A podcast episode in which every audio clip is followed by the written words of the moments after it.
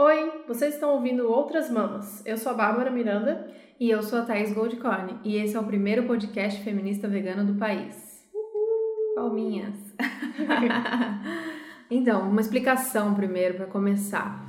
É, mudanças de planos por aqui. Hoje a gente tinha programado falar sobre a sequência da, do livro e hoje seria a história do veganismo e do feminismo e fazer os paralelos entre elas, e também a gente ia acrescentar uma entrevista com a Thalita Flor para falar sobre o movimento negro vegano. Mas aí eh, a gente está gravando hoje, não sei quando isso vai passar, mas hoje fazem seis dias que a Marielle Franco foi executada e aí mudamos planos e a gente achou que seria muito importante a gente fazer um episódio inteiro com a Talita para a gente falar de todas essas questões de veganismo, com a questão do movimento negro e até desse momento atual que a gente está vivendo no nosso país depois desse assassinato.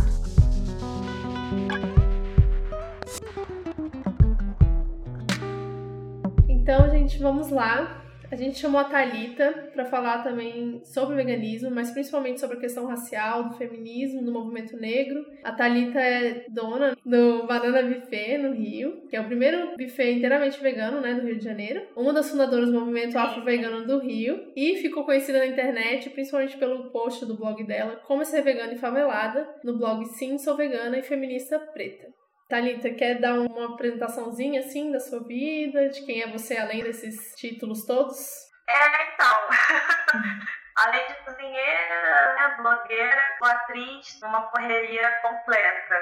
Se eu não tô cozinhando, tô com a companhia de circo, tô fazendo um trabalho com o teatro, e sobra tempo escrevo textos no blog. E como e por que você se tornou vegana? Como foi esse momento? Em que momento? Quando estourou o caso do Instituto Royal. Uhum. Que algumas empresas foram descobertas que testavam em animais e eu vi que várias revoltadas com isso. E eu não entendi muito bem a revolta dessas pessoas. Mesmo consumindo produtos de origem animal, eu fiquei bem encucada com isso, sabe? Poxa, por que, que a gente tá tão bolado com pessoas testando animais se a gente come animais? Então, fazendo várias pesquisas, eu encontrei informações bem legais sobre o veganismo e desde então eu sou vegana. Legal. Eu lembro, né, da primeira vez que eu falei com você, que foi o primeiro contato que eu tive com o movimento afro-vegano, através do seu post mesmo, que eu citei antes. E eu me emocionei muito, porque eu nunca, nunca não tinha parado para pensar nessa questão da relação da população negra favelada com o veganismo, mas não era uma coisa que estava próxima de mim, estava muito fora da minha realidade. E eu te perguntei como que eu poderia abordar esse tema, porque é uma coisa que a gente escuta muito, principalmente de pessoas do nosso círculo social que ainda estão com o pé atrás com o veganismo, de tipo, ah, veganismo é elitista, você não pode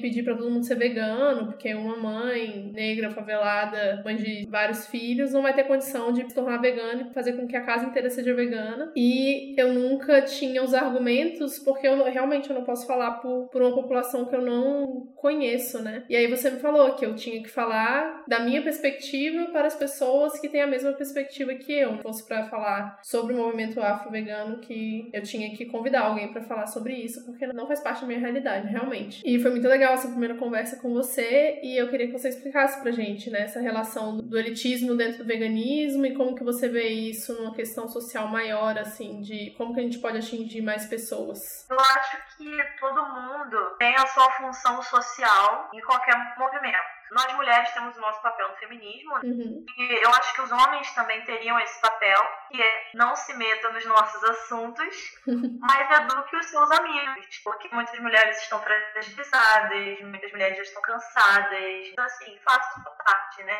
O movimento negro temos a noção social enquanto negro, mas brancos também podem fazer o papel deles enquanto brancos. E tanto o veganismo não seria diferente. Esse veganismo que leva em conta todos os grupos sociais oprimidos, a gente tem que perceber qual é o papel, sabe, da ativista. Então, eu, como mulher negra, eu sinto a necessidade de repassar essa informação. Eu podia simplesmente viver minha vida, podia comer meus legumes, ninguém saber eu, mas eu sinto que eu precisava fazer mais. E dentro do quadro que a gente tem atualmente, a gente não tem representações. Sim. Essa questão social. De fato, não é caro ser vegano, mas é muito fácil para alguém, morador da Sul, falar que, ah, eu posso te mostrar como gastar apenas 30 reais na semana. A gente precisa dessa consciência, né, de que enquanto mulher branca você pode auxiliar as pessoas, mas ao mesmo tempo mostrar exemplos de pessoas pretas, periféricas, né, deixam elas mais próximas uma da outra.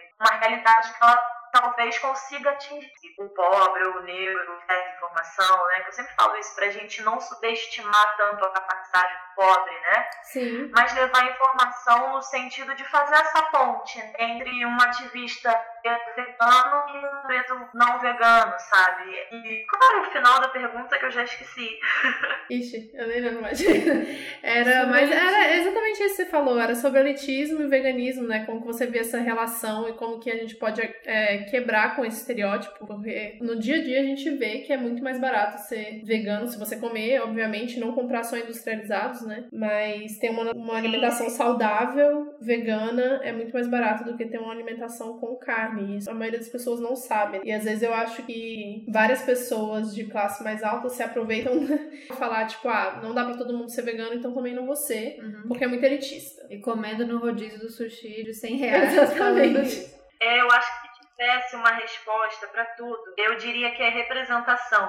Eu acho que a partir do momento que você se sente representado, você se sente mais à vontade de fazer parte daquele grupo. Uhum, sim. Legal. Então você falou um pouco até isso como uma forma de estratégia para abordagem, né? Mas eu queria também saber no sentido de como é a visão, a percepção do veganismo dentro da comunidade, ou se não tem essa visão, mas assim, as pessoas que estão próximas a você, que te conhecem, é muito diferente. A gente é muito ET sendo vegano, tem uma abertura, tem um preconceito, tem curiosidade, acham que é loucura? Como que é essa visão das pessoas de dentro achando que a alimentação é muito difícil ou que é uma coisa muito diferente? Tem isso? Por incrível que pareça, as pessoas não se espantam. Eu não sei se é porque eu vendia quentinhas, então de cara assim, não tem mistério, é comida, é gostoso, então não voltou pra trás. Eu não sei se por conta disso não se criou tanto um preconceito, mas eu diria que é curiosidade, assim, muita curiosidade é muito mais uma curiosidade, mas como é que você consegue ficar em pé,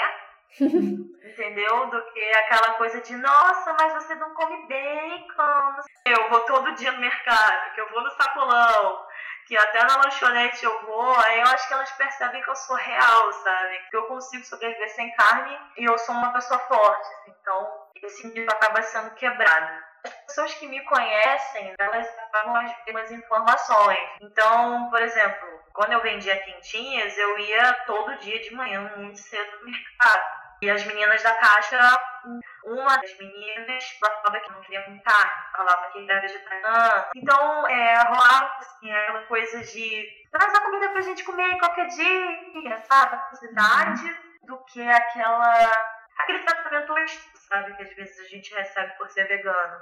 E não, era muito mais uma coisa mais amigável ali, entendeu? Um dia que eu tava no sacolão, comprando é, um que é conhecido como Zé do Coco, porque ele, enfim, quebra coco. E ele chegou do nada e falou: Você é esposa daquele rapaz que é vegetariano, né? E eu falei: Na verdade, eu que sou. Então, assim, quando eu vejo, as pessoas já estão falando de mim, entendeu? As pessoas já associa um pouco, mas é, não chega a ser assim tanto, não, entendeu? É um círculo ainda pequeno. E é, de todas as pessoas, eu posso afirmar que todas até agora são muito mais curiosas do que hostis comigo. Nunca aconteceu de nenhuma ser hostil. E isso tanto de pessoas mais velhas quanto mais jovens, né? Tem uma lanchonete aqui próxima de casa também, que eles ficaram espantados, que eu pedi um hambúrguer sem carne, né? Sem queijo, uhum. sem ovo. Mas eles estão me prometendo até agora um hambúrguer vegetariano e nada. Mas eles me vendem a por incrível que pareça, dois reais o pão de hambúrguer, é, cebola no shoyu, salada, batata e barbecue. Então, assim, é uma coisa de louco, né? Eles venderem um sanduíche desse a dois reais. Uhum, Mas eles vendem. Porque, assim, o hambúrguer mais barato deles é quatro reais. Então, uhum. quando eu uhum. fui comprar a primeira vez, o rapaz falou: eu não posso vender um pão sem nada porque você a quatro reais. Desde então ele começou a comprar dois reais e um belo dia eu falei que ele podia cobrar quatro, porque ele já perder insumos e tudo mais, uhum. então eu entendi, eu cobrar quatro mesmo. Mas assim, de um modo geral, eu tenho uma convivência muito boa com as pessoas daqui, uhum. mas ao mesmo tempo eu sinto que é uma coisa muito distante da realidade delas. Elas não fazem a menor ideia do que seria a fundo isso. Uhum. É uma coisa estritamente muito mais ligada à alimentação não conhecem ao fundo o que é veganismo. Sim, e alguma ideia, eu, eu, sempre ouço aqui em São Paulo alguém com algumas ideias que, que não vi indo para frente, mas ah, se a gente levasse é, workshops, oficinas de comida vegana para as comunidades e tal, você acha que isso seria uma boa estratégia? Não seria? E, e por quê? Assim? Eu acho que seria uma boa estratégia, com certeza. O único problema é qual favela que seria feito isso. Porque qual favela seria? Como eu trabalho com companhia de circo também, às vezes a gente tem dificuldade em fazer espetáculos dentro das favelas. Não porque é perigoso ou algo do tipo, mas porque eles não têm esse hábito, né? Eles não têm esse hábito de é, cultura de graça pra galera, circo nas praças. Não é uma coisa deles, assim, não é comum. Então é difícil você arranjar um lugar, por exemplo porque isso seria muita novidade por aqui. Isso eu tô falando a favela aqui, né? Caramujo, que é onde eu vivo. Agora, por exemplo, favelas mais conhecidas como Vidigal, Rocinha, Cidade de Deus, Lá já tem espaços culturais plantados, bibliotecas comunitárias. Então, assim, teria espaço que chamaria esse público que já tem essa intenção de conhecer, digamos, o diferente. Então, acho que aqui é muito mais um trabalho de formiguinha do que algo tão grandioso assim. E com relação ao seu buffet, assim, qual é o público que normalmente você atende? Porque é um buffet específico, né? Um buffet vegano, que é uma coisa que, mesmo aqui em São Paulo, eu acho difícil de achar. No Rio também, né? Em Brasília também não tem um buffet que seja exclusivamente vegano. Eu criei o buffet para ser um buffet de eventos mesmo, né? Uhum. Se me contratar para poder fazer casamentos, aniversários, chá de bebê, etc. Só que no início eu tinha muita dificuldade porque os veganos eles aprenderam a se virar sozinhos, né? Uhum. Eu sempre falo sobre isso. Então os veganos assim perderam a facilidade que se tem de você contratar uma equipe para fazer tudo, né? Como não tem, as pessoas aprenderam que se é o aniversário delas, elas têm que ligar para a tia que faz o bolo, para outra tia que faz os salgados, para outra que faz não sei o quê. Então assim, aprenderam aí nesses pequenos empreendedores e juntando as coisas e fazer a festinha. Então, no início, eu tinha muita dificuldade de conseguir oferecer o buffet. Uhum. Então, eu comecei a vender quentinhas. Quando eu vendia quentinhas, o meu público, os 80%, não era vegano eram simplesmente pessoas que queriam provar alguma coisa diferente, a comida era gostosa e elas comiam. E o meu público era muito variado, desde pessoas da Zona Sul até pessoas aqui vizinhas da favela que queriam experimentar e pediam para separar uma quentinha e eu cobrava mais barato aqui na favela. Agora, o buffet é uma coisa engraçada também, né? Quando você contrata um buffet, né, a maioria dos seus convidados, eles não são veganos. Só que tem eventos que às vezes só o contratante é vegano, que ele não tem um amigo vegano. Eita! E é hilário como ele consegue ter essa coragem que eu sempre incentivo as pessoas de fazerem os eventos que elas quiserem veganos sim, porque não é possível que o ser humano vai morrer se ficar cinco horas no evento sem comer uma coxinha de frango. Eu fiz um casamento para 300 pessoas e só a noiva era vegana. Caramba, que demais. Maravilhoso. E ela não apontou a ninguém que seria comida vegana. E todo mundo chegou lá, assim, quando os garçons serviram feijoada, e todo mundo, ah, eu quero feijoada. E olhou prato, viu que só tinha legumes, falou, ué, mas assim, aí o garçom explicava. Você via que não tinha impedimento nenhum, sabe? É como se fosse um sabor que você ainda não experimentou, você experimenta, você gosta e ótimo. Uhum. Às vezes as pessoas têm uns conceitos meio doidos, assim, né? Tipo, ai, coxinha de palmito, que estranho. Mas ela gosta de coxinha, ela gosta de palmito. Por que não coxinha? palmito. Mas assim, eu nunca recebi um feedback negativo, sem brincadeira, não é só pra fazer merchan, não, é verdade. e eu sempre acho isso incrível. Porque as pessoas fazem questão de falar, né? Elas fazem questão de ir na cozinha e dizer que adoraram tudo. Aí sempre falam, nossa, os convidados que não eram veganos adoraram e tal, não sei o quê. Aí às vezes vem a mãe da contratante e fala, é, eu sou carnista e eu adorei, vocês estão de parabéns. É, continuando, tem um livro do movimento afro-vegano nos Estados Unidos que chama Sista Vegan. Você já ouviu falar? Não, nunca ouvi. Ela é de uma autora chamada Breeze Harper. E eu comecei a ler o livro, na verdade eu não terminei, mas eu cheguei quase no final. E aí ela cita, assim, que grande parte das comunidades africanas, né? Originalmente, a maior parte da alimentação era vegetal, né? Então você tem muitas culturas lá dentro que a carne, por exemplo, só é usada em momentos de celebração. E aí, quando você vê os negros indo para os Estados Unidos, né? Sendo escravizados, ou para o Brasil, foram se criando novas tradições de alimentação. Lá nos Estados Unidos é muito a questão do mac and cheese, né? O macarrão com queijo ou aquelas asinhas de frango.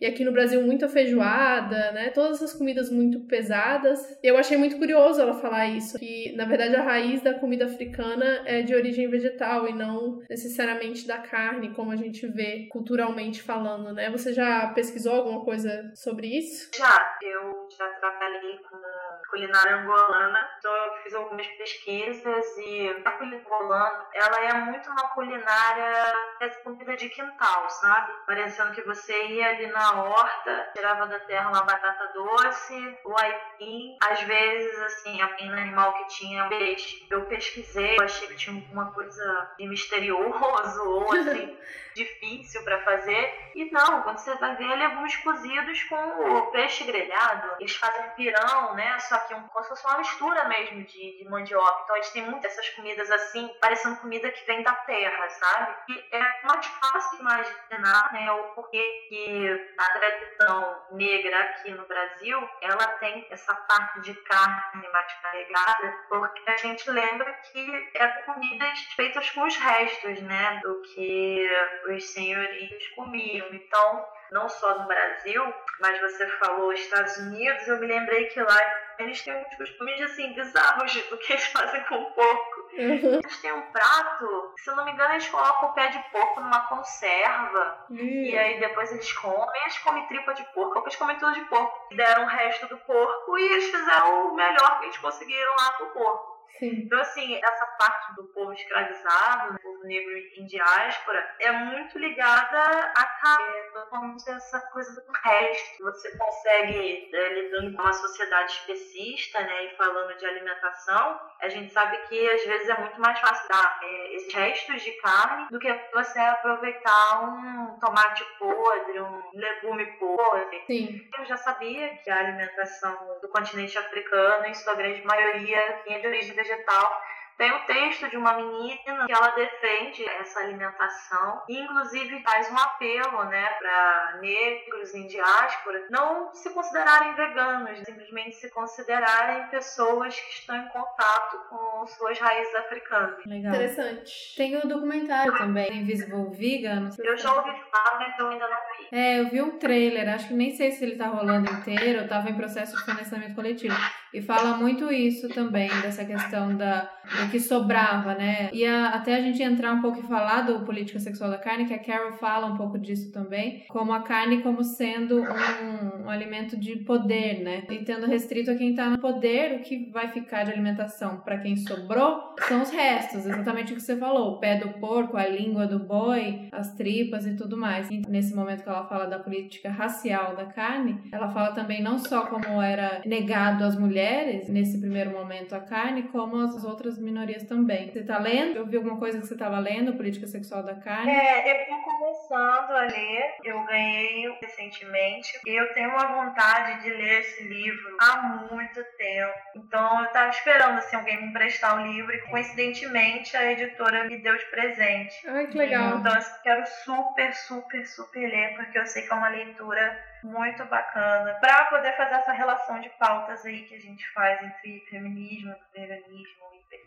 Uhum. É, uma coisa que a gente sempre aborda aqui, a gente queria ouvir a sua A sua opinião a gente já, já sabe, mas uma como a gente fala com as veganas feministas que para defender o veganismo acabam caçando carteirinha de feminista não vegana porque não defendem todas as fêmeas, essas generalizações que a gente não concorda. A Carol também você vai sentir isso no livro, ela não apoia esse tipo de generalização. Ela fala cada movimento é um movimento, apesar das suas similaridades, cada um é cada um, mas que a gente entende também dessas amigas veganas que é um desespero em querer defender a causa e acaba querendo atingir as feministas dessa maneira para ver se abrem os olhos, mas na minha opinião, a pior estratégia é você dizer que ela é menos feminista porque ela não defende fêmeas. O que, que você acha desse lado, assim? Ah, eu, não sei nem por onde começar sobre. é um assunto tão grande. Porque, assim, da mesma forma que a gente tem aí a homofobia, a gente tem o machismo, a gente tem o racismo institucional, porque a gente sabe que ninguém pode ser racista, todo mundo condena, mas a gente tem esses problemas causados pelo racismo institucional. Só que o especismo ele é uma coisa de louco, porque ele é uma coisa muito ensinável. Até porque ele não é algo visto como errado, né? Uhum. Ele é algo visto como natural e biológico, que é uma coisa desde pequeno lá na escola. Você aprende que a galinha dá um ovo, que a vaca dá um leite, a gente fica fazendo associação. Não dá nem pra dizer que os nossos pais fazem de propósito por exemplo, não sei se vocês tiveram esse tipo de educação, mas que vai comer frango, chama de franguinho, sabe? Sim. A carninha, uhum. aquela coisa assim, para dar uma... Uma amenizada. É, eu acho que não é intencionalmente, mas eles dão uma mascarada no animal, né? Uhum. Eu acho que não é intencional. Se você parar pra pensar, ninguém quer esconder que é uma carne. Porque se quisesse, não chamava nem de frango, sabe? É mas ao mesmo tempo vai aos poucos amaciando aquela ideia de que a gente come animais e que isso é super normal. Então, assim, é tão difícil falar sobre o especismo porque a gente é educado, assim, desde pequeno. Então, quando uma mulher ela desperta né, relacionamentos abusivos, para todo o machismo que ela sofreu na vida dela toda. E quando ela se engaja no feminismo, dizer para ela que ela não é feminista o suficiente, ai, você é uma assassina, não adianta nada salvar mulheres e comer vacas. Tipo, isso é tão forte, velho, ele é tão impregnado na nossa sociedade que uma pessoa não faz ideia de que ela tá fazendo mal, sabe? Onde eu quero chegar? Acho que o machismo também seja impregnado. No fundo, o cara que é machista sabe que tá fazendo cagada. E o especismo não. O especismo a gente vê como algo natural, entendeu? Que a gente não se questiona é essa cadeia louca que a gente criou, né? De produção e, para além da produção, a falta de empatia, né? Porque eu acho que é isso que nos diferencia de populações indígenas, por exemplo. Então, acho que, assim, se a gente vivesse num mundo onde a gente tivesse todo esse contato, toda essa conexão com a natureza, eu não acredito que o mundo seria vegano, mas eu acredito que muitas pessoas não comeriam carne porque simplesmente elas iam ter ou preguiça de matar um animal para comer, porque seria muito mais fácil você comer vegetais grãos, né? Ou elas simplesmente iam ter pena, porque próximo desse contato, né? Elas iam pensar, pô, cara, não vou matar esse bicho aqui pra comer, prefiro sobreviver de arroz e feijão. Sim, é, com certeza. Bom, eu acho que a gente já abrangiu bastante coisa, né? A gente queria saber mais a questão agora do movimento negro mesmo, como é que foi aí nessa última semana que eu acho que abalou todo mundo. Gente, para quem tá ouvindo a gente agora, na verdade, faz seis dias que assassinaram a Marielle. E pra gente já foi um choque enorme, né? E a gente não mora no Rio de Janeiro, não acompanhou. Eu, eu realmente eu nem sabia quem, quem ela era, né? Fazia um tempo que eu não tava seguindo muita questão política. Mas eu acho que pegou todo mundo meio de surpresa, né? E eu imagino que para você, como integrante do movimento, tenha sido um baque ainda maior. Você quer falar pra gente um pouco sobre isso? Fiquei, assim, muito abalada, de verdade, com essa notícia. Que ela tantos pontos que me machucaram de começar, sabe? Quando eu vi a notícia que ela tinha sido executada, e em tão pouco tempo, em questões de cinco minutos, eu vi o quanto essa notícia viralizou. E eu senti, né? Eu consegui imaginar o quanto ela ia viralizar ainda mais. A primeira coisa que eu pensei foi: eu já até sei o que, que o povo bolsonaro vai dizer. Sim. Foi a primeira coisa que me veio na cabeça. Nossa, eu já até sei o que, que eles vão dizer para poder invalidar isso que eu tô sentindo agora, que eu não sei nem explicar isso que eu tô sentindo agora. Aí eu me peguei, por que, que eu tô chorando por Marielle se a cada 23 minutos um negro morre? E eu só consegui pensar que se a Marielle morreu é, e a gente é descartado a cada 23 minutos, e que, mano, a gente tá fudido. Porque se uma pessoa conseguiu chegar num estado um pouco melhor que a gente, se representava a gente, representava os nossos problemas, se ela morreu, caralho, imagina a gente, tá ligado? Uhum. E isso tudo eu pensei assim, em frações de segundos, sabe? E bateu um medo, sabe? Uhum. Bateu um medo de falar alguma coisa e não gostarem, me perseguirem, sei lá, sabe? Foi muito difícil processar tudo isso. Foi muito difícil processar todas essas informações que chegaram, né? Eu me fiz tantas perguntas, sabe? Eu confesso que às vezes eu, eu, nem sei falar direito sobre isso, porque eu fico em choque, assim. A gente é descartado o tempo inteiro e ninguém liga, e aí foi preciso uma vereadora preta velada morrer para as pessoas sentirem nossa realidade. Sim, eu acho que ninguém imaginava essa É. dimensão que ia chegar. Sim. E como que você vê, assim, agora, a partir desse momento, a perspectiva para o movimento negro no Brasil, né? Porque agora cresceu, né? Para todos os lados. Eu acho que talvez a gente tenha ficado mais forte, né? Uhum. não necessariamente crescemos, porque eu confesso que as mesmas pessoas é, brancas ou negras que reclamam de ativistas negros, sabe? Elas também reclamaram dessa situação, sabe? Não, Uhum. não foi uma situação assim para chocar as pessoas e, e elas mudarem de lá. Nossa, não entendi a perspectiva. É para que aconteceu isso com algumas pessoas, mas assim, lidando com a, a, a minha experiência pessoal, né? No Uhum. meu círculo de amizades isso não aconteceu. É, então eu acho que talvez no meu círculo social o movimento negro não tenha crescido, mas ele tenha ficado muito. Né? Ele ficou muito mais forte. Ficou assim, deu uma força pra gente, sabe? Um gás. Então, eu não, eu sinceramente não sei o que esperar do futuro, mas eu acho que a gente ficou mais forte pra viver o presente. Uhum. Com certeza. Ah, com certeza. Usar, usar essa força, né, que essa mulher tinha. Acho que isso foi pra todo mundo. Até quem não conhecia sentiu essa força e vai usar isso pra continuar e ter coragem de, de ir pra rua. Mas eu senti isso, né? Acho que junto com a coragem veio um medo gigante. Eu vi um depoimento da MC Carol também com medo, tenho medo, né? É esse pensamento. Se a, se a vereadora, se ela, com tanto chegou onde chegou, coragem eu tenho agora de ir pra rua, mas acho que logo isso se inverteu pra uma força pra ir sim, né? Pra, pra rua, pra falar, pra gritar, tentar usar dessa força dela, né? Nesse momento. Mas, assim, de, de um modo geral, né, foi um susto muito grande, porque ela era uma representante, né? Uhum. E, e é- é- e foi isso que assustou, Uhum. sabe?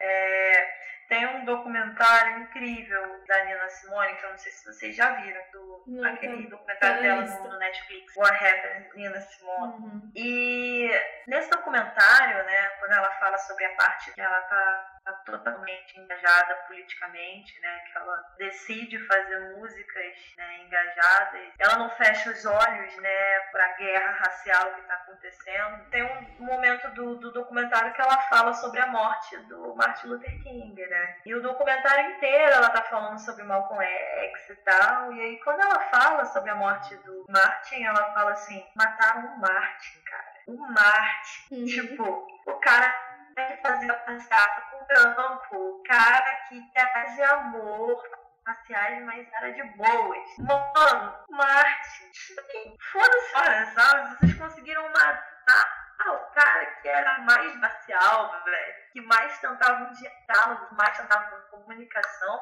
Velho, agora não, não tem mais nada, sabe? Agora ou é guerra ou não é nada, sabe? E aqui- eu levei muito assim pra vida essa, essa parte do documentário. E eu acho que é um pouco isso, sabe? A gente tenta tanto dialogar com, com a sociedade no geral, sabe? A gente tenta dialogar com o governo, a gente tenta dialogar com prefeitura, a gente tenta dialogar com com a sociedade em geral. A gente tenta dialogar entre nós mesmos, né? A gente tenta se comunicar de todas as formas, né? Quando tem uma pessoa que consegue se comunicar um pouco melhor, mano, ela é morta. Enfim, foda-se tudo agora, entendeu? Uhum. Então, como eu acho que a gente não tá no pique de uma revolução, eu tenho medo do cacete, mas ia ser incrível se a gente conseguisse participar de uma revolução. A gente não tá na vibe, vamos dizer assim, de falar foda-se tudo, agora é guerra, vamos quebrar tudo. Eu acho que pelo menos a gente tá na vibe de, porra, vamos se unir muito aqui, porque se a gente não se unir, não vai dar certo isso aqui, entendeu? Sim. Bom, é isso, Thalita. Obrigada. Muito bom conversar com você. Adorei, adorei muito. Foi uma aula. Vocês também. Hum, fofa. Quero encontro pes- pessoalmente Sim, agora. Eba. legal.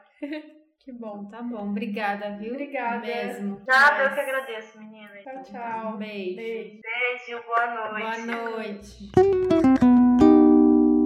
Então é isso, essa foi a nossa entrevista com a Thalita, uma fofa querida, maravilhosa. Sim, desculpa aí se o áudio estiver um pouco ruim, Ah, porque sim, foi gravado à Thalita, distância. di- Thalita direto do Rio e a gente aqui em São Paulo, mas a gente não podia perder essa oportunidade dessa aula que a Thalita dá e dessa clareza que ela tem para falar é, desses assuntos e trazer um ponto de vista de quem está vivendo isso de perto, está lá no Rio, tão ativo no movimento negro. Uhum. E para falar disso com o veganismo, né? A gente fala tanto, a gente luta tanto para dizer que o veganismo é para todos, mas a gente sabe que o movimento ainda, quando a gente vê as- os representantes, é, ainda estamos falando de mulheres principalmente, brancas e da elite. Então Sim. é maravilhoso poder sempre ouvir a Talita e sempre ler Talita. É isso. É isso, até o próximo. E o próximo é a gente retoma o livro, vamos seguir aí nossa ordem do nosso livro maravilhoso. Obrigada por terem ouvido até aqui. Um beijo. Beijo. Tchau, tchau.